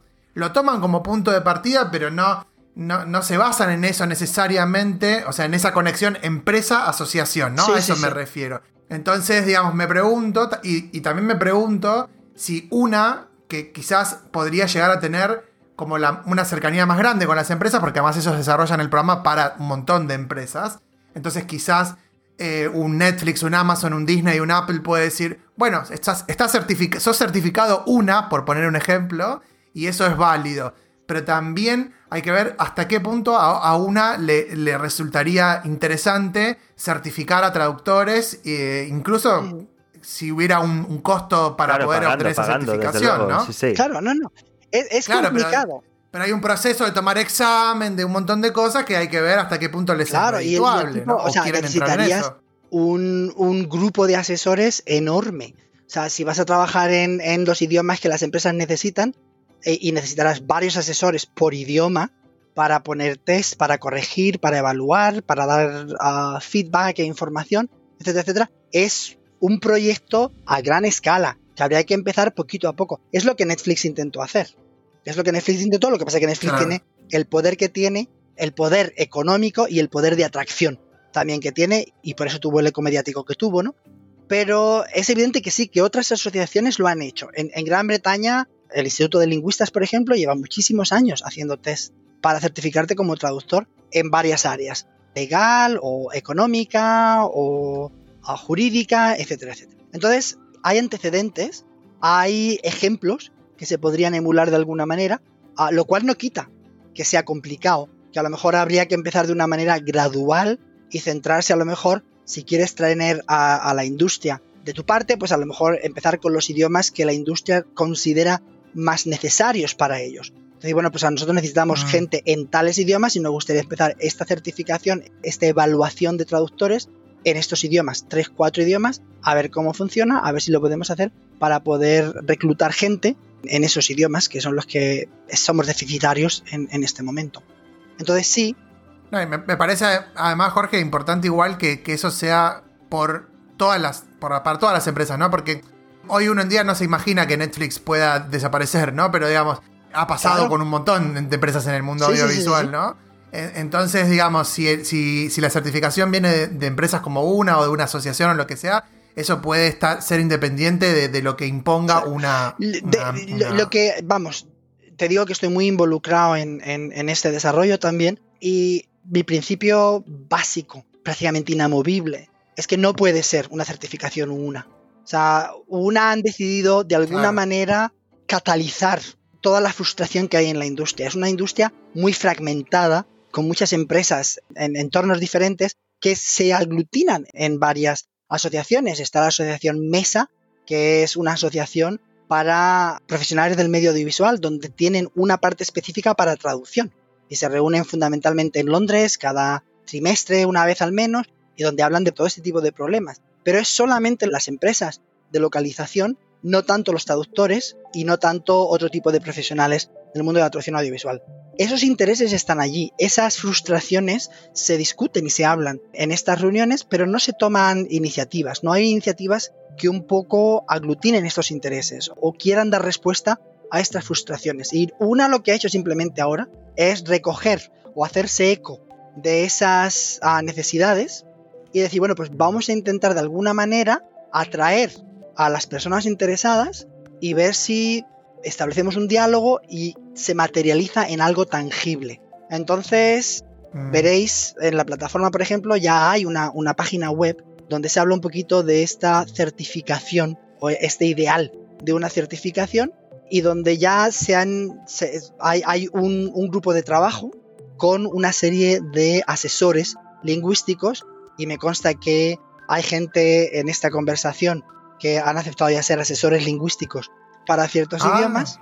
Entonces la idea es eso, es establecer un grupo de trabajo que incorpore a todos, que dé una voz a todos. Será complicado porque los, los intereses a veces son dispares y van en direcciones opuestas, Claro. pero si no lo hablamos, si no intentamos de alguna manera, pues nunca llegaremos a nada y que nos quedaremos siempre, pues eso, en, en discusiones fragmentadas, en frustraciones que lanzamos en congresos, en reuniones, pero que Mm. a la hora de la verdad no tienen un impacto real en la profesión.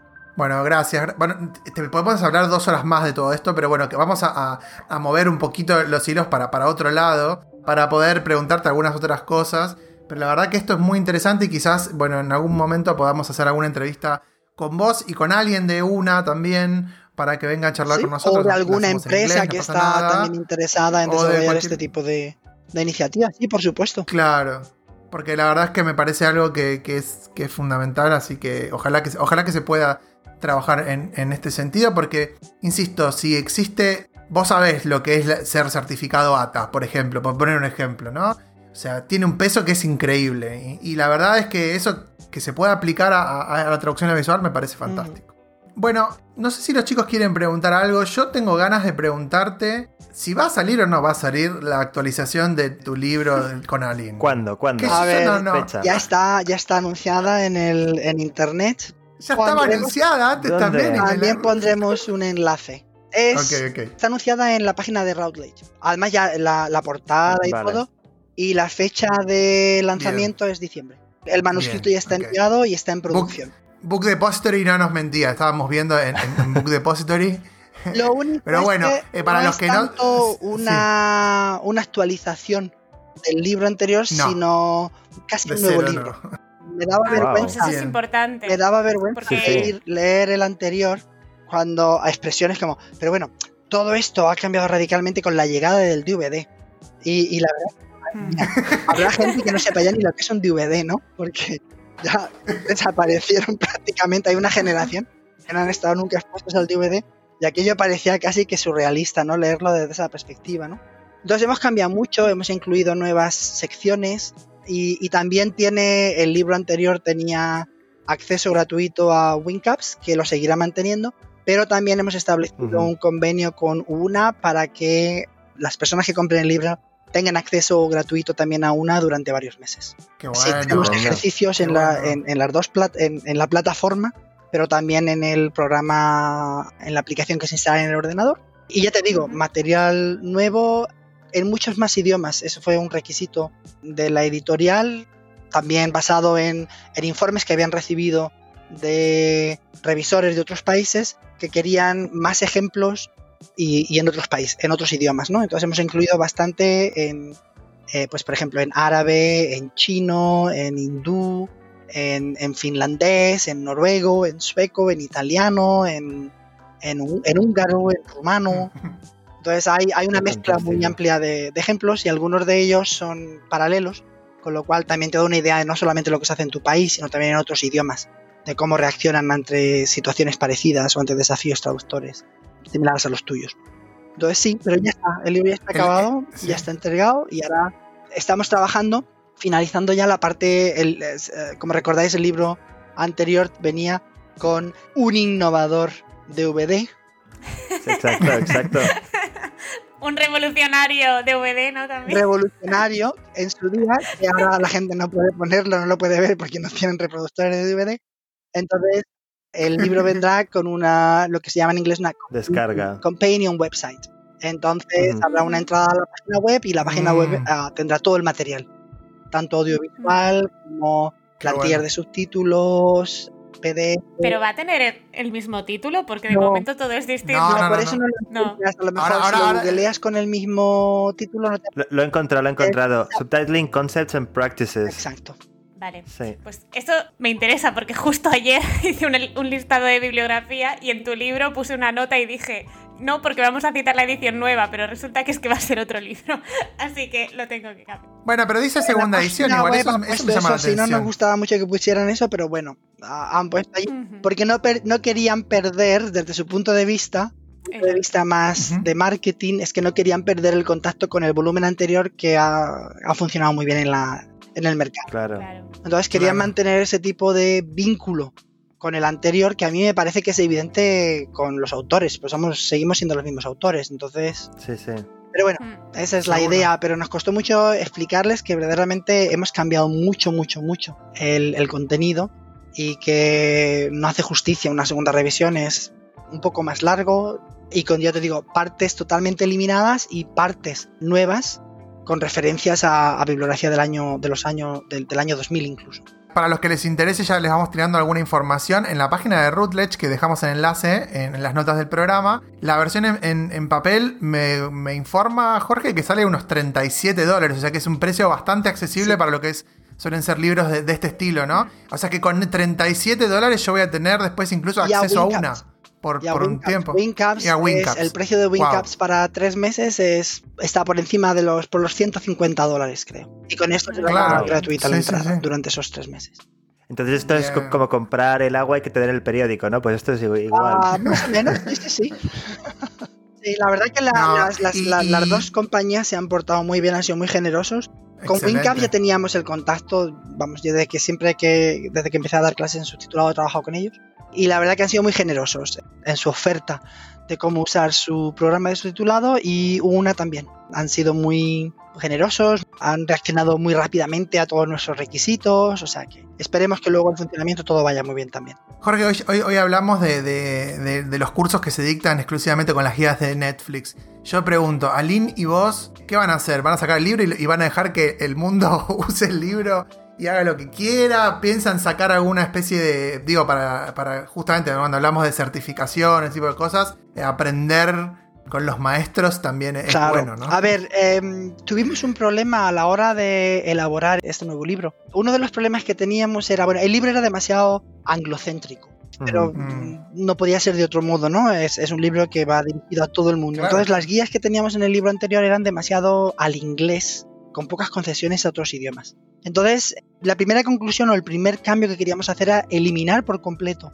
esa parte, remitir a los lectores a las guías de Netflix en los diferentes idiomas, pero también, como sabréis, hay ya las varias asociaciones europeas de traducción audiovisual han sacado sus propias guías en idiomas. Hay guías en alemán, hay guías en francés, hay guías también en sueco, en croata y no sé si en español estaban por salir, en inglés también han sacado algunas. Las varias asociaciones. Entonces también remitimos a esos documentos de trabajo que están a, accesibles en internet también. Pero luego, como proponemos la elaboración de ejercicios, nos resultaba muy complicado ajustarnos solo a unos parámetros que no eran los nuestros. Entonces al final hemos decidido tener también nuestros propios parámetros, que son los parámetros que proponemos para hacer los subtítulos en el libro. Entonces, Ujú. sí, hay una mezcla un poco, eh, lo que te decía antes, ¿no? Yo como, como investigador tengo el, el deber un poco de reflejar lo que está ocurriendo y no solamente mi opinión. Entonces, por eso damos cabida a, a las guías de Netflix, pero también damos cabidas a las que se están realizando por otras asociaciones y proponemos las nuestras. Y luego la gente, pues, que elija a las que mejor creen que les pueden, que les van a interesar. Bueno, Jorge, creo que tenemos un montón de preguntas que nos han quedado. No sé si alguno quiere preguntar algo que, que le parezca fundamental para que podamos incluir. Yo, yo sí, yo querría incluir Sí. una. Eh, bueno, Dale. no sé hasta qué punto es fundamental, Dale. pero cuando hablamos de, pues, de la certificación y demás, me ha hecho pensar en el, en el concepto de calidad y cómo ha evolucionado.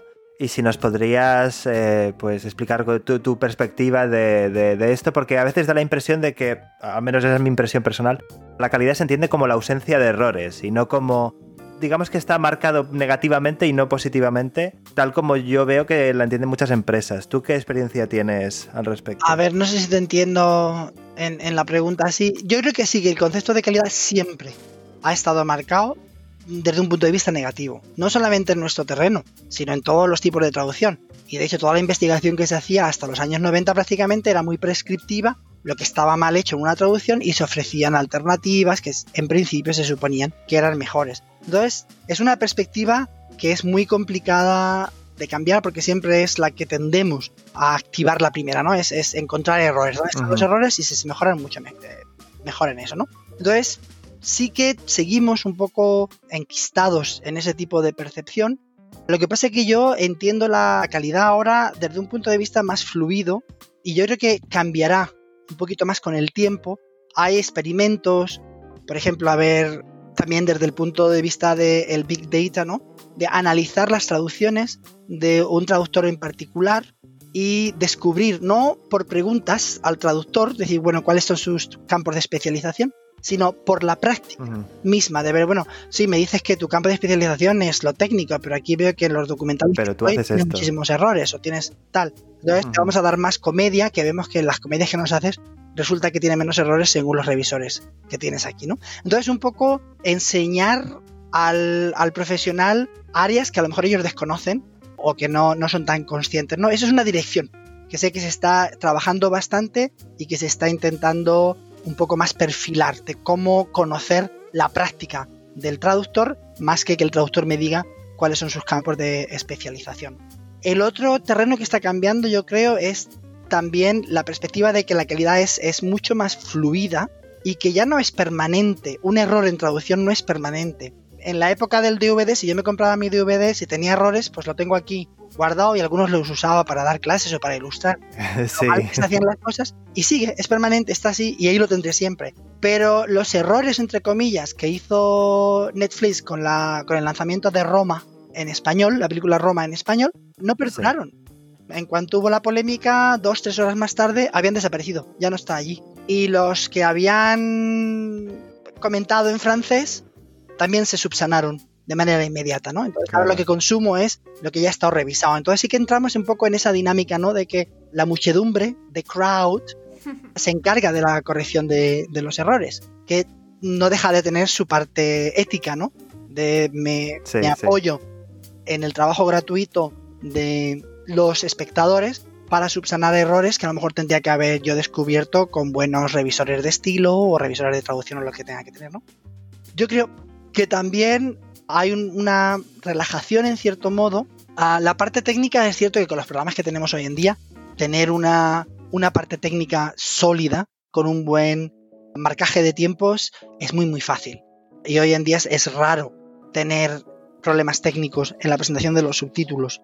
Con lo cual, para muchos espectadores, esa parte técnica ya subsana mucho de la parte lingüística, ¿no? Entonces te dicen, ah, estaban muy bien los Ujú. subtítulos, aún a sabiendas de que a lo mejor no estaban tan bien como profesional o encuentras ciertos errores o ciertos elementos estilísticos, ¿no?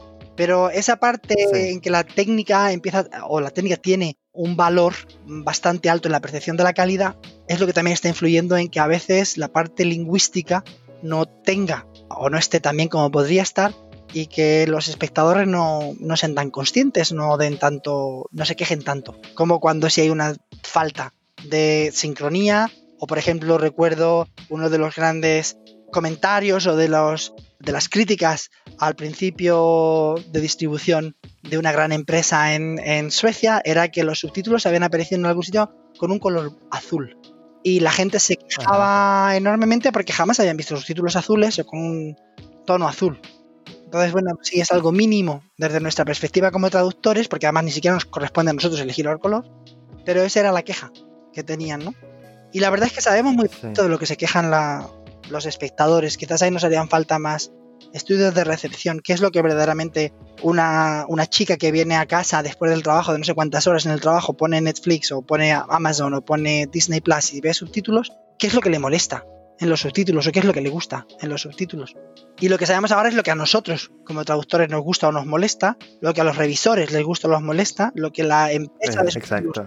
te dice que le gusta o le molesta Los sesgos que tenemos. o lo sí. que Netflix le gusta. Pero todos somos más o menos expertos en nuestro terreno y no sabemos mucho lo que la gente de a pie piensa y a lo mejor les molesta eso, que los colores o a lo mejor les molesta, no sé, cualquier otra cosa y eso no lo hemos estudiado lo suficiente, yo creo, para saber lo que es, si es verdaderamente lo que nosotros decimos es más calidad o más lo otro. No es que tengas que atender directamente lo que te diga la población, ¿no? O lo que te diga la población de estudio, pero por lo menos tener un poquito más de conocimiento, ¿no? Estamos haciendo algunos experimentos ahora como velocidad de lectura o segmentación de Las tres líneas, con, eye tracking y cosas así.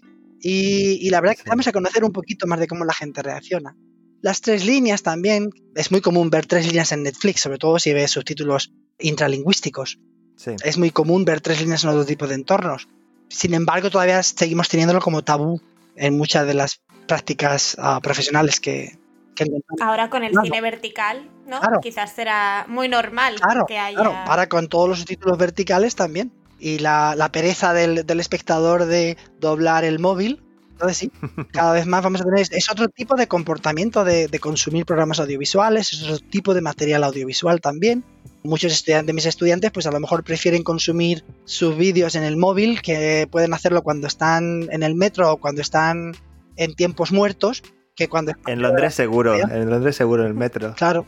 Entonces sí, tenemos que buscar a lo mejor otras alternativas y no, a lo mejor no les interesa tanto verme la cara en el vídeo como escuchar o, o leer lo que he dicho.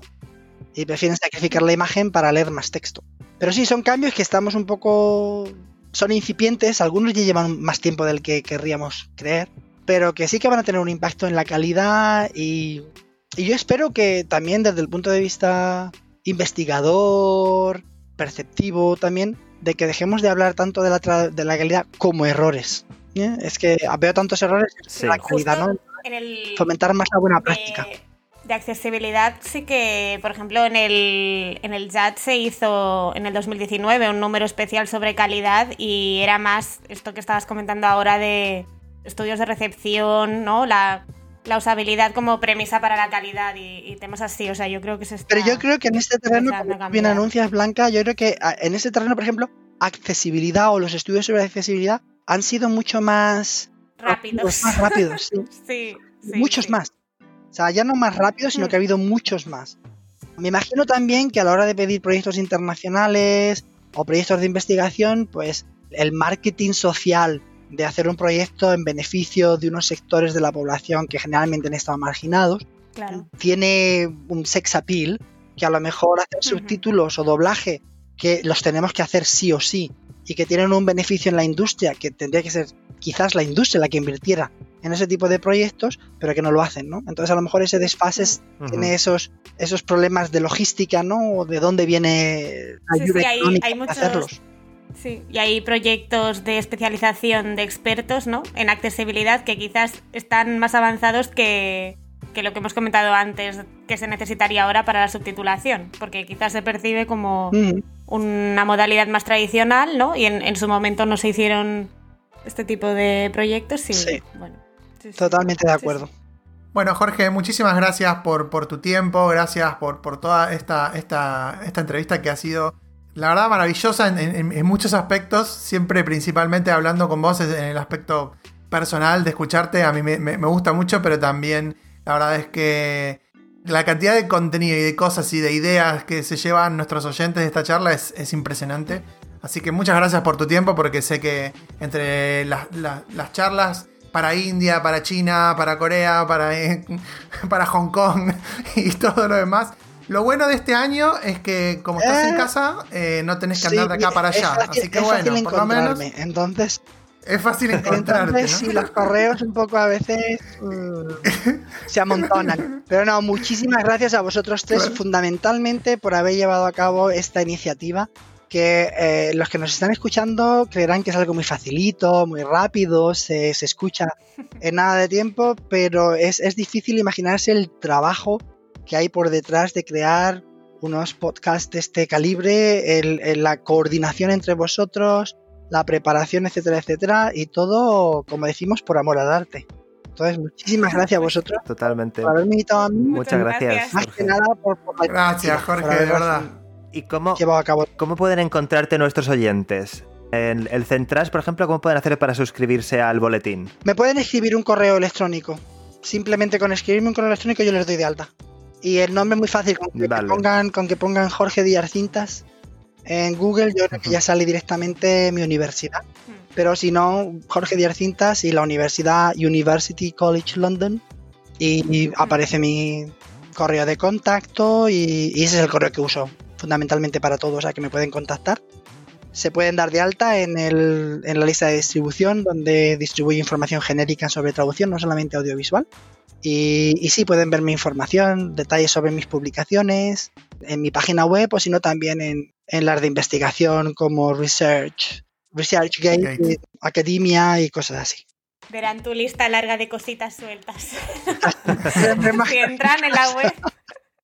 Si quieren ver más cositas, ahí encuentran. Muchas de las publicaciones, además, hay una tendencia cada vez mayor, sobre todo en el Reino Unido, a que las publicaciones sean de acceso abierto. Entonces, muchas de mis publicaciones hay copia colgada que también pueden descargarse si quieren leer algo. Muy bien. Excelente, excelente. Bueno, muchas gracias. Hasta acá la entrevista y cerramos nuestro programa de hoy con Laboratorio Audiovisual que viene ahora mismo.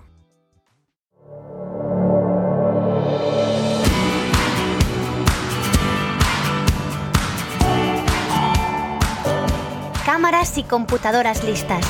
Llegó el momento de experimentar. Entremos en el laboratorio audiovisual con Damián Santilli. Les doy la bienvenida al laboratorio audiovisual número 6. Mi nombre es Damián Santilli y hoy tenemos un episodio especial de Laboratorio Audiovisual por el Día Internacional de la Traducción. Le voy a ceder el piso a mi amigo director de doblaje argentino Sebastián Arias, que nos va a hablar de Reaper, una herramienta que se puede utilizar en estos tiempos de pandemia como una excelente alternativa a los programas pagos para hacer edición de audio y aplicarlo eso, por supuesto, a grabación para doblaje. Hola Dami, ¿cómo estás? Voy a hablar acerca de un software de grabación multipista llamado Reaper. Les voy a contar sus principales funciones y las configuraciones que tienen que hacer antes de empezar como para poder grabar contra video, algo fundamental a la hora de hacer doblaje. Cuando abren Reaper por primera vez, se van a encontrar con que automáticamente se genera un proyecto. Lo primero que tienen que hacer es configurar su placa de audio. Dentro de una cadena de sonido el software de grabación multipista es apenas un eslabón. Nosotros tenemos que tener un micrófono, una placa de sonido y el software de grabación. En este caso, vamos a ir al menú Opciones, Preferencias y en la columna izquierda, en la categoría de audio, dispositivo, vamos a elegir cuál es nuestra placa de audio. En este caso, yo voy a dejar el sonido interno, la placa interna de mi computadora, así que lo voy a dejar así como está, pero lo primero que tienen que hacer es esa configuración. Lo segundo que tenemos que hacer es importar el video a esta sesión. Para eso lo que tenemos que hacer es sencillamente arrastrar el video dentro del proyecto. Mientras sostenemos el video podemos ver dónde lo vamos a ubicar mi recomendación es siempre llevarlo hacia el margen izquierdo que haga tope para que el inicio del video coincida con el inicio del proyecto con el que vamos a trabajar. Fíjense que automáticamente se generó un track estéreo con la pista de referencia y la ventana de video no se abrió automáticamente, pero si vamos a View o Vistas Video podemos ver el video que acaba de ser cargado. Para asegurarnos de que todo nuestro proyecto esté sincronizado tenemos que revisar que la sesión o el proyecto esté en el mismo frame rate o cantidad de cuadros por segundo que el video que acabamos de importar. En este caso, el video está en 30 cuadros por segundo. Nosotros tenemos que ver que la sesión esté igual. Para eso vamos a ir a Archivos, File, Project Settings y en la solapita Video vamos a ver que también coincida y esté en 30 cuadros por segundo o lo cambiamos si es que no es así. Para empezar a grabar, lo único que resta es generar un nuevo canal o track. Para eso vamos al menú en la opción Track, Insert New Track y quitamos el seguro de grabación, que es el,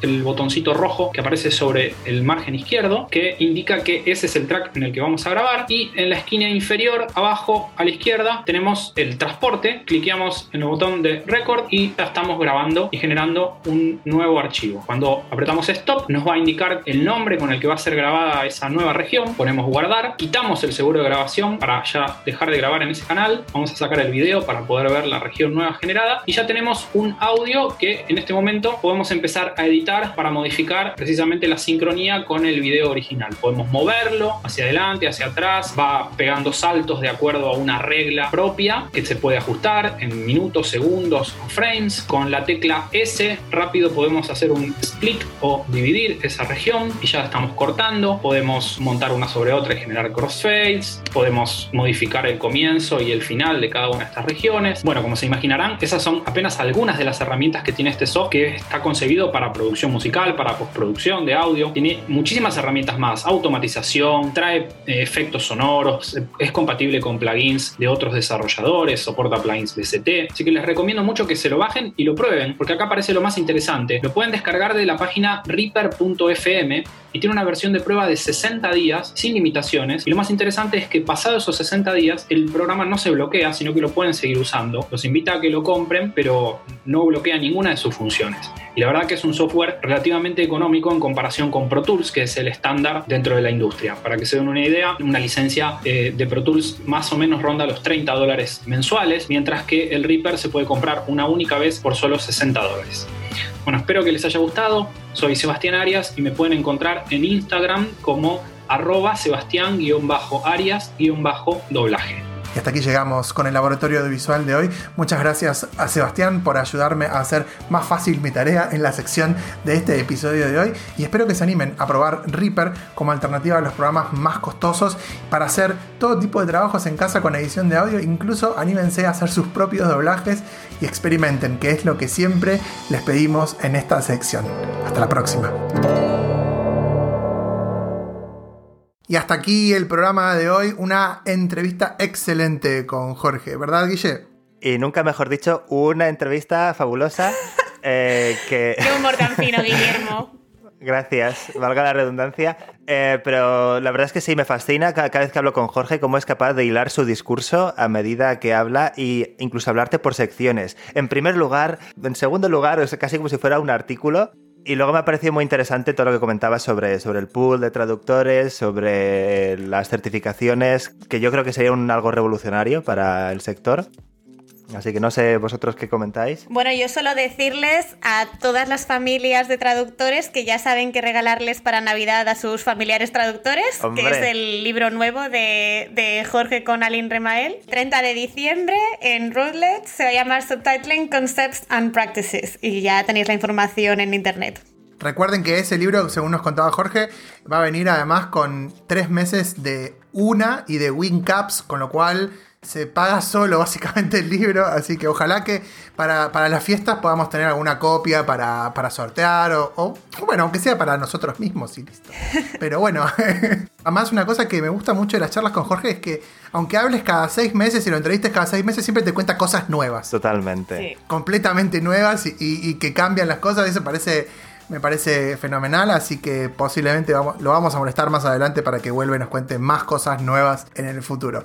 Bueno, hasta acá el programa de hoy. Recuerden que pueden encontrar toda la información del podcast en nuestro sitio web www.ensincroniapodcast.com y también nos pueden encontrar en YouTube y a nosotros tres, bueno, en las redes sociales que quieran, Instagram, LinkedIn o Twitter.